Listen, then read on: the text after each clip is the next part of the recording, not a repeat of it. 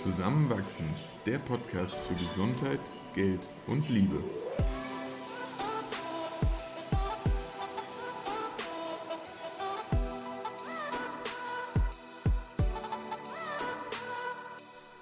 Willkommen zu einer neuen Folge von Zusammenwachsen. In dieser Episode geht es um Bücher und Routinen. Wir, das sind Christoph und Eva. Und heute erfährst du unter anderem, warum wir jeden Tag lesen, die Vorteile von Fiction und Non-Fiction und wie man sich behält, was in Büchern steht. Viel Spaß beim Zuhören.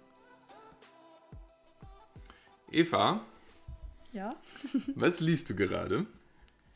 Ich bin vorgestern mit dem Buch von Melinda Gates fertig geworden, äh, Moments of Lift, und habe dann angefangen, von Ryan Holiday ein Buch zu lesen. Das nennt sich Stillness is Key. Und da geht es darum, warum in unserer heutigen Welt Stille eigentlich wichtiger ist denn je.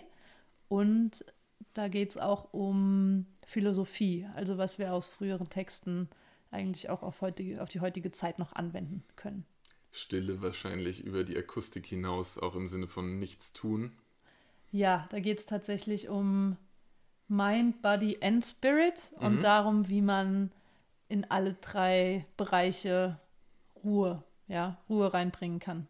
So Balance finden. Bin ich, bin ich gespannt, ob du das auch im Alltag angewendet Es, es bekommst. ist kein Self-Help-Book. es ist äh, eher dann doch recht theoretisch und philosophisch. Ja. Es kam ja in vorherigen Folgen schon mal mit durch, dass du schon recht viel liest. Ich glaube, das kann man ganz objektiv so sagen. Und war das schon immer so? Nee, auf keinen Fall. Also während der Schulzeit, oh ja, Harry Potter und so habe ich schon gerne gelesen, aber dass ich so lese, weil es mir unglaublich viel gibt, das hat sich eigentlich erst so die letzten drei, vier Jahre entwickelt. Und kannst du direkt sagen, was es dir gibt? Boah, so viel. Das kann man gar nicht so auf einen Punkt herunterbrechen. Also klar, angefangen mit Unterhaltung, Ja. das ist ein wunderschöner Zeitvertreib, über einfach ganz lebensnahe Ratschläge, wenn es jetzt um sowas wie Weisheiten geht oder Moralkompass oder ja, ganz, ganz äh, große Lebensdinge, wie auch zum Beispiel das Big Five for Life, was wir ja vor Mhm. drei, vier Episoden mittlerweile ähm, uns genauer angeschaut hatten. Aber abgesehen von den beiden Punkten ähm, gibt es da auch einfach ganz viel spezifisches Wissen, was ich mir Mhm. anlese. Sei es jetzt sowas wie E-Mail-Marketing oder wie schreibt man schönere Texte oder wie funktioniert eigentlich guter Unterricht. Also Ja. über alle Domänen hinweg habe ich da ganz viel Wissen mir aneignen können mit Büchern. Und die Bücher, die du im Moment liest oder auch planst in nächster Zukunft zu lesen, wählst du die dann auch danach aus, was du darin lernen kannst? Das ist eine sehr gute Frage. Ich glaube primär ja, aber es gibt dann auch immer mal wieder so einen kleinen Anteil an Büchern, so jedes dritte, vierte, fünfte Buch, das ich nur zur Unterhaltung lese, wo, es irgendwie, wo mich das Cover anlacht oder der, der Klappentext und ich dann auch mal Lust habe, was zu lesen, was jetzt nicht unbedingt angepriesen wurde von tausend Quellen oder auf einem bestimmten Gebiet, das, das Must-Read ist. Sind es dann auch fiktionale Bücher oder einfach in oder, oder was sind das dann für Bücher, wenn du sie nur zur Unterhaltung liest? Oh, jetzt so ganz spontan denke ich da an den pinken Elefanten von Martin Suter. Oh, das war schön. Das ist schon jetzt eine Weile her, aber das habe ich sehr gern gelesen. Ja, grundsätzlich sehr gerne diese Bücher vom Diogenes Verlag, Mhm. die dann doch auch wunderschön geschrieben sind, aber nur am Rande mit, mit Realität zu tun haben. Ja. Bei dir ist es ja eher umgedreht. Wenn ich sage, ich lese jedes dritte, vierte Buch Non-Fiction, Ja. dann ist es bei dir eher in die andere Richtung, oder? Ja, also im, im Endeffekt lese ich definitiv mindestens zwei Drittel, eher drei Viertel Fiction. Ja, im Vergleich zu Non-Fiction, das stimmt. Und das war tatsächlich auch eigentlich immer so. Ich habe irgendwie vor, auch ja, ein bisschen später als du jetzt gerade wieder begonnen, viel zu lesen. Ich habe im Studium in Frankfurt, das heißt so von 2014 bis 16 und auch am Anfang in Wien fast keine Bücher mehr gelesen. Ich weiß auch gar nicht genau, wieso es dazu kam, weil ich habe als Kind sehr viel gelesen. Man liest halt im Studium echt viel. Ja, vielleicht will man, will man dann irgendwie auch keinen Text mehr vor Augen haben. Aber jetzt, so vor allem so die letzten zwei Jahre, kann ich sagen, genieße ich es wieder total. Und freue mich auch darüber, dass, dass da so eine gewisse Routine wieder sich eingefunden hat. Ohne dass ich es forciert habe. Es hat sich dann irgendwo so ergeben. Aber ich genieße das sehr. Was gibt dir das Lesen? Also oftmals ist es tatsächlich dieses Abschalten, auch dieses Abtauchen in eine andere Welt. Und ich habe jetzt in, in Vorbereitung auf den Podcast auch nochmal so ein bisschen äh, geschaut und tatsächlich aus, aus medizinischer Sicht ist, ist Non-Fiction-Lesen wohl so das beste Mittel, was du neben Waldbaden, das hatten wir auch schon mal in der Folge, äh, zum Abbau von Stress machen kannst. Und ich spüre das wirklich. Also ich setze mich irgendwo hin, ich merke, dass meine Aufmerksamkeitsspanne beim Lesen auch viel einfacher lang wird, während sie es bei anderen Tätigkeiten ist. Also ich erwische mich schon manchmal dabei, wie ich so dieses klassische, oh, ich muss mal kurz aufs Handy schauen habe. Das habe ich beim Lesen deutlich seltener als bei anderen Aktivitäten. Und auch dann Punkte wie sich, sich in Charaktere hineinversetzen, sich Welten ausmalen. Du, du weißt von mir, ich bin auch eigentlich ein sehr visueller Typ und, und ich habe da wirklich viel dann vor Augen. Da, da kann ich mich gut drauf einlassen, das genieße ich sehr.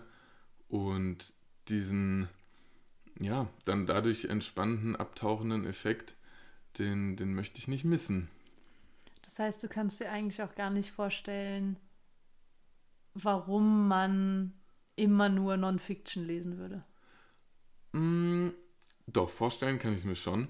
Und ich finde es auch gar nicht abwegig. Aber ich merke bei mir selbst, wie ich mehr Energie aufwenden muss. Ähm, also wenn, wenn ich dann auch mal Bücher lese, sei es irgendwie zu Produktivität oder vielleicht auch was Philosophisches, dann ja, es, natürlich ist das Buch irgendwo darauf ausgelegt, dass man selbst mehr mitdenkt und nicht einfach nur der Geschichte folgt und sich davon auch tragen lässt. Aber für mich ist das dann auch mehr Arbeit, die ich investieren muss, damit ich dabei bleibe und davon auch profitiere. Und deswegen ist es dann bei mir halt so jedes dritte, vierte, fünfte Buch. Und gleichzeitig äh, legt man dann auch immer mal wieder ein Buch am Ende zur Seite und sagt, wow, da habe ich jetzt was rausgezogen. Entweder ich kann da was super in meinen Alltag integrieren oder ich habe wirklich ein Thema, was mir am Herzen liegt, weitergebracht und habe da was gelernt. Und wie viel ist das wert? Das ist ja, ist ja mhm. herrlich. Aber es ist eigentlich ganz gut, was wir hier gerade feststellen, weil eigentlich ist jeder Grund zu lesen legitim. Absolut. Egal, ob man das jetzt macht, um Stress abzubauen oder um Fakten zu finden oder um sich weiterzubilden oder Neugierde mhm. zu einem bestimmten Thema hat. Das ist ja alles, ist ja alles okay. Ja, was auch immer wieder äh, kommt und, und was ich auch bestätigen würde, dass man unterbewusst auch sein Vokabular vergrößert. Also sowohl das Lesen als auch das Schreiben wird einfacher und besser. Und da habe ich mich ein bisschen gefreut, als ich das gelesen habe, ist wohl eindeutig, dass äh, non-fiktionale Bücher deutlich weniger Vokabular haben als fiktionale. Ähm, und, und, und auch so die, die, der Fortschritt von Empathievermögen dort natürlich stärker gefördert wird, weil es darauf ausgelegt ist, dass du irgendwo dich in Figuren hineinversetzt und mit ihnen leidest, freust, feierst. Ähm, Spannend. Ja. Es ist aber eigentlich sogar intuitiv jetzt, wo du sagst, weil diese ganzen Sachbücher haben ja eigentlich das Ziel, dass das Wissen an den Leser, die Leserin transportiert wird und wählen da oft die einfachstmögliche Sprache, weil der Absolut. Inhalt eh schon komplex ist. Während dann fiktionale Bücher tatsächlich öfter ausschweifend sind. Oder wie du mir gestern von, was liest du gerade, Thomas Mann, die Buddenbrocks, oder? Ja. Genau, wie du mir da diesen fünf Zeilen langen Satz vorgelesen hast, einfach nur, weil du meintest, ach, das ist so ein schöner Satz, ich musste den kurz vorlesen. Das, das ist, ist dann, ja, das lädt dann natürlich ein, seine Fantasie treiben zu lassen und sein Vokabular unterbewusst zu erweitern. Mm. Auch, ich hatte vorher jetzt ein Buch gelesen, sehr verrücktes Buch, Pan Aroma von Tom Robbins ja, ich würde es empfehlen, aber ich bin mir ganz sicher, es wird nicht jedem gefallen. Da gibt es auf jeden Fall halbe Seiten, in denen metaphorisch irgendein Vergleich getätigt wird in einer immer wieder neuen Ausführung, was ja überhaupt nicht zielführend ist, was den Inhalt angeht, aber in deinem Kopf ploppen Bilder auf nacheinander und du, du freust dich über jeden neuen Vergleich, fragst dich gleichzeitig, wie ist der Autor auf, auf so viele äh, ja, Bilder gekommen, die er dann da verbal niedergeschrieben hat. Aber in einem Sachbuch würde das natürlich überhaupt keinen Sinn machen, wenn es nicht wirklich ein so komplexer Sachverhalt ist, dass man ihn so oft bebildern müsste. Ähm, aber ich genieße das. Deswegen auch zum Beispiel Dürrenmatt, den ich ja sehr gerne lese. Das war auch so der einzige Autor in meiner Schule, wo ich die Schullektüre wirklich gerne gelesen habe. Ähm, der, der verliert sich teilweise in dem Ausführen von kleinen Details in irgendeiner Handlung und kommt dann drei Seiten später wieder zum eigentlichen Schauplatz zurück. Und, und man wundert sich, ah ja, da war ja noch was. Aber man genießt dieses an die Hand nehmen und wir gehen jetzt nochmal woanders hin. Mhm. Und ähm, ja, nicht, dass ich meinem Alltag entfliehen möchte, aber auf eine angenehme Art und Weise tut es doch immer wieder gut. Wann liest du? Hm, auch das hat sich viel verändert die letzten Jahre. Äh, ich glaube, was wir ja beide bestätigen würden, ist, dass wir mittlerweile eigentlich jeden Abend vor dem Einschlafen lesen. Wir haben so einen, so einen Standardsatz. Ich lese noch zwei, drei Seiten. es bleibt selten bei zwei, drei Seiten. Ähm, aber ja, dann wissen wir, okay, jetzt lesen wir noch und schlafen dann. Ja, also, also jeden Abend, genau. Und dann aber auch immer, wenn, wenn mir danach ist. Und das ist ziemlich oft eigentlich. Also eine Zeit lang habe ich morgens immer eine ganze Stunde blockiert, um zu lesen. Davon bin ich aber im Moment auch wieder ein bisschen abgekommen, weil mein Alltag gerade zulässt, dass ich auch mal tagsüber mich eine Stunde mhm. hinsetze und, und da in meinem Buch weiterlese. Im Urlaub natürlich, da verschlinge ich die Bücher hintereinander. Ja. Ähm, aber ja, was ich immer mal machen wollte und immer noch nicht gemacht habe, ist mal so einen ganzen Sonntag oder Samstag einfach ohne großen Grund in der Stadt in ein schönes Café zu gehen mm. und einfach den ganzen Tag da zu sitzen und zu lesen. Also das ist irgendwie so ein Bild in meinem Kopf. Das stelle ich mir echt gemütlich und, und schön vor und ich glaube, das werde ich demnächst mal machen. Ich hatte das ja ein paar Mal gemacht, während du im Auslandssemester in Chile warst. Da warst du im, bei Starbucks immer, gell? Weißt, die, da gab es die Klimaanlage. Starbucks in Wien hat so eine schöne Lounge da oben drin. Das darf man irgendwie fast nicht erzählen, aber die ist Bei den wirklich schön. Mega guten Kaffeehäusern in Wien. Und wir, da wir, ist nie jemand. Ja. Das ist herrlich. Also wenn jemand Tipps will am Schottentor des Starbucks oben in Wien. Kann, man, kann man zum Lesen empfehlen. Ähm, ja, das ist wirklich schön. Und, und klar, im Urlaub ist es dann eine ganz andere Geschichte wieder. Mhm. Ich finde die, da, da, und das kennst du wahrscheinlich auch, ich bin ja in meinem Alltag viel zu viel am Laptop Einfach weil ich viel zu viel auch studienbezogen einfach vom Bildschirm aus mache. Sei es äh, irgendwas lernen, aber auch irgendwas schreiben. Und dann ist so die, diese, dieser Shortcut, wenn ich dann gerade nichts machen muss, weiter am Laptop nichts zu machen, äh, also dann mal auf YouTube zu schauen, was es da Neues gibt, der ist so kurz und so einfach.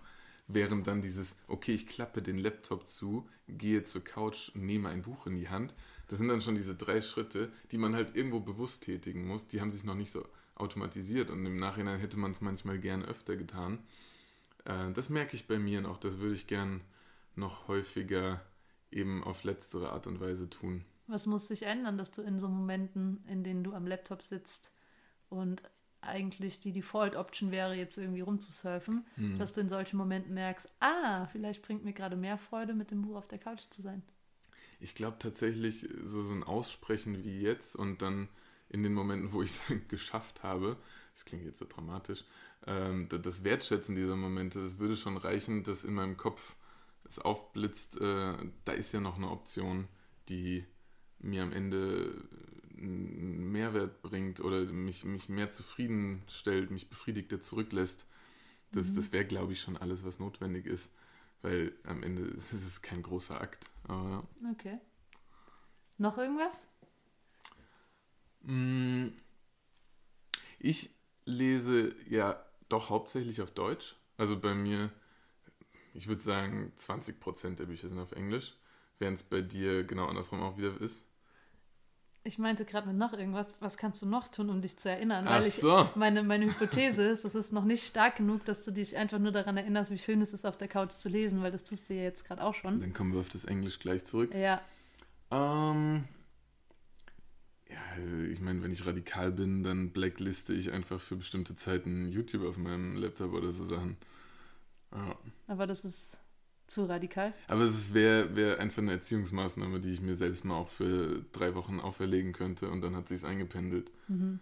Am Ende musst du es nur über einen kurzen Zeitraum mal beibehalten und dann ist es schon, ist schon eine neue festgefahren. Ja. Ja. Oder du könntest dich, so wie ich es im Moment auf LinkedIn mache, ausloggen auf YouTube, sodass du immer die bewusste Entscheidung treffen musst, dich jetzt wieder einzuloggen, Das funktioniert du. nicht, weil das ist das Google-Konto, das ist mit allem anderen verknüpft. dann kriege ich meine E-Mails Ah, nicht so mehr smart. gelesen. Tech Giant, so smart. Ja, Mist. Ja, Ja, okay. ja. Na, lassen wir das mal. Ich halte dir in Zukunft auf jeden Fall immer mal so ein Buch vor, Das vors Gesicht, wenn ich merke, dass du da gerade ähm, lange am Laptop saßt. Aber du hast die Sprache angesprochen in Büchern. Ja, ähm, ich, ich lese manche Dinge, vor allem dann auch, äh, wenn es manchmal Sachbücher sind und ich nicht riskieren möchte, dass es eine seltsame Übersetzung wird, ähm, auch gerne auf Englisch. Merke aber, dass ich im Englischen halt deutlich länger brauche. Ich bin da, bin da doch schon noch einiges langsamer, als wenn ich Deutsch lese. Und deswegen da vielleicht sogar bewusst nochmal häufiger auf die englische Version zurückzugreifen und sei es am Ende auf ein 50-50. Ich glaube, mir würde das gut tun, weil ich ärgere mich dann manchmal, wenn ich durch so ein englisches Buch so, so krieche. Das zieht sich dann doch recht Hm, lange. hm. Und da sehe ich, wie viel einfacher du dir schon tust. Wobei man auch da sagen muss, not all books are created equal.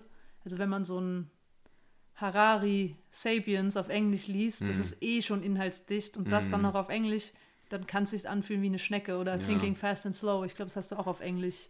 Das habe ich sogar auf Deutsch, aber Ja. trotzdem habe ich seit vier Jahren bei mir liegen. Oh Aber Gott. bei so manchen Büchern, die sind halt eh schon hart und dann noch auf Englisch ist halt doppelt hart. Absolut. Aber ähm, ja, ich lese mittlerweile eigentlich fast alles auf Englisch, Mhm. beziehungsweise in der Originalsprache, weil mich nervt es einfach total, wenn dann zum Beispiel so ein Brené Brown Buch, ähm, Deut auf Deutsch heißt es, glaube ich, Verletzlichkeit macht stark, Ja. einfach so schlecht übersetzt ist, dass man sich da wirklich durchquält, dann nehme ich lieber in Anspruch, dass es ein bisschen anspruchsvoller ist für meinen Kopf ja. und das auf Englisch zu lesen. Ich würde ja gern wieder Bücher auf Spanisch lesen. Das habe ich ja mal nach dem. Auslandssemester in Chile gemacht.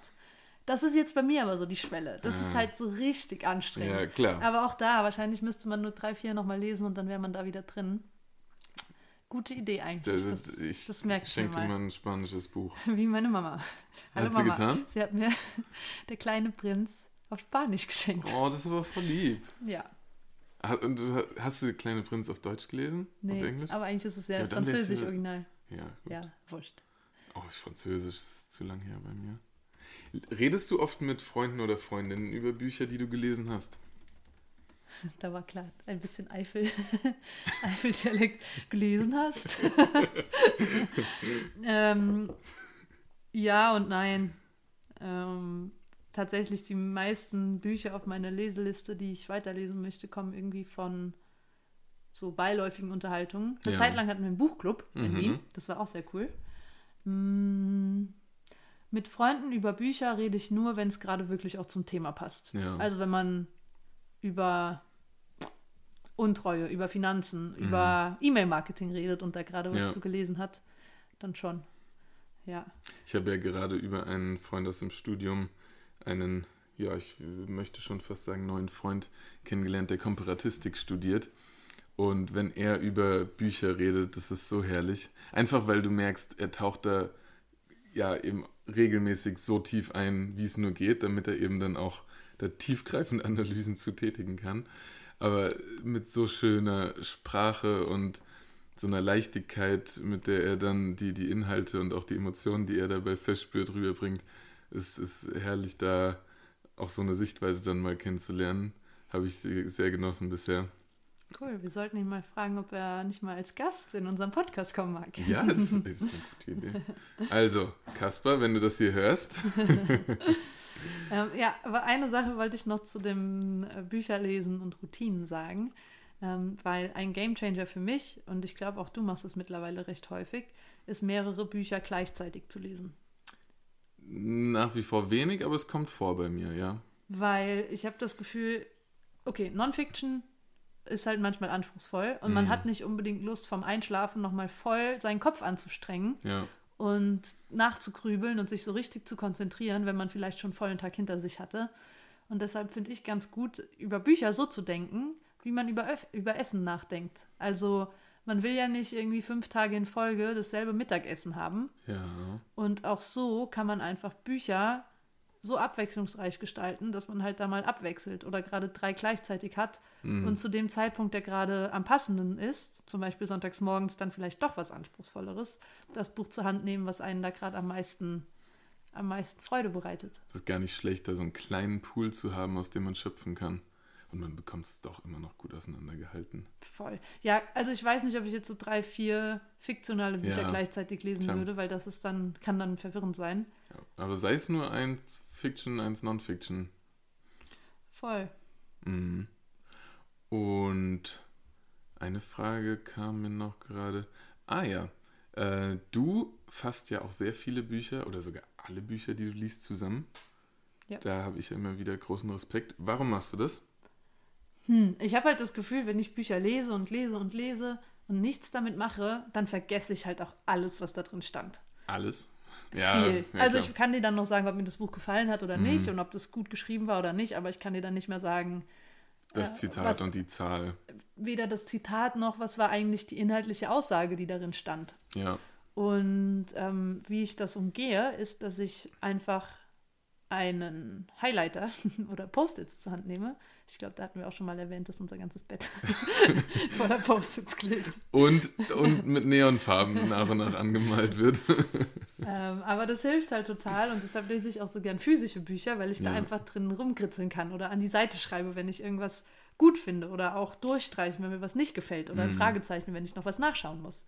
Ja. Und ähm, so macht es mir Spaß, währenddessen schon sehr aktiv mit dem Autor, der Autorin in Dialog zu treten. Hm. Und ähm, dann, wenn ein Buch vollendet ist, fertig gelesen ist, dann nehme ich mir mein Bullet Journal zur Hand oder ein Notizbuch und schreibe da nochmal meine Key Learnings raus oder die schönsten Sätze Mhm. oder das, was ich mir vom Buch behalten mag oder was ich dem Autor gerne sagen würde, nachdem ich das jetzt gelesen habe.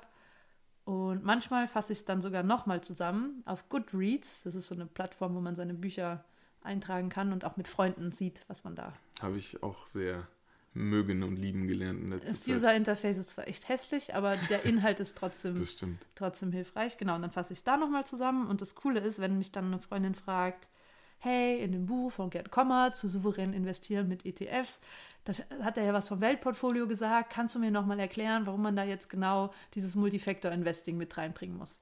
Dann weiß ich natürlich nicht mehr ganz genau, was in dem Buch stand, aber ich weiß noch, wo meine Zusammenfassung ist. Und dann Mhm. Absolut. schlage ich meine schöne DIN A4-Seite auf und habe das da wieder drin. Und in den Fällen ähm, hilft es einem selbst, nochmal das Wissen zu speichern und nochmal Ja. darauf zuzugreifen und dadurch auch in Zukunft einfach länger Dinge zu behalten für sich. Ja, das ist eh super. Außerdem macht es mir Respekt für die Spaß. Ordnung. Außerdem macht es mir Spaß. Ja. Ja.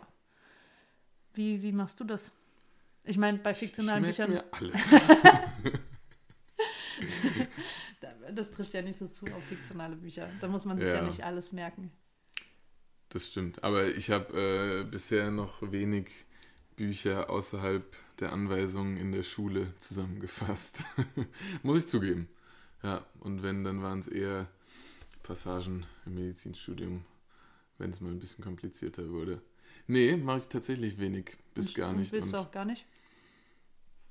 vielleicht muss ich es einfach mal testen, merke dann, dass es viel weniger Aufwand, als ich es gerade vermute.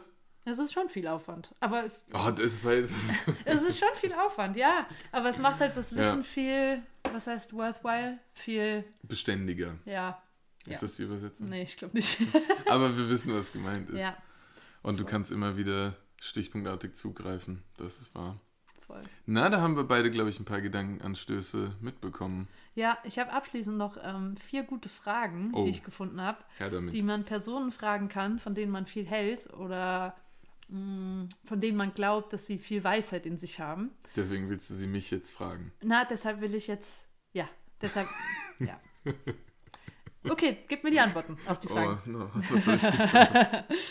Erste Frage. Welches Buch, von welchem Buch wünschst du dir, du hättest es früher in deinem Leben gelesen? Mm. Oh, ich glaube, ganz spontan würde ich das Buch nehmen, was wir hier schon mal hatten und Nietzsche weinte. Warum?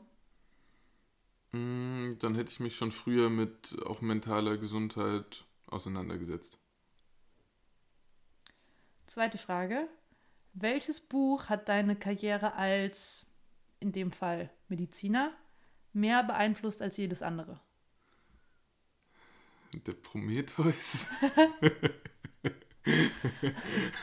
Wahrscheinlich der Prometheus und der, der Freismut äh, Pharmakologie und Toxikologie. Okay.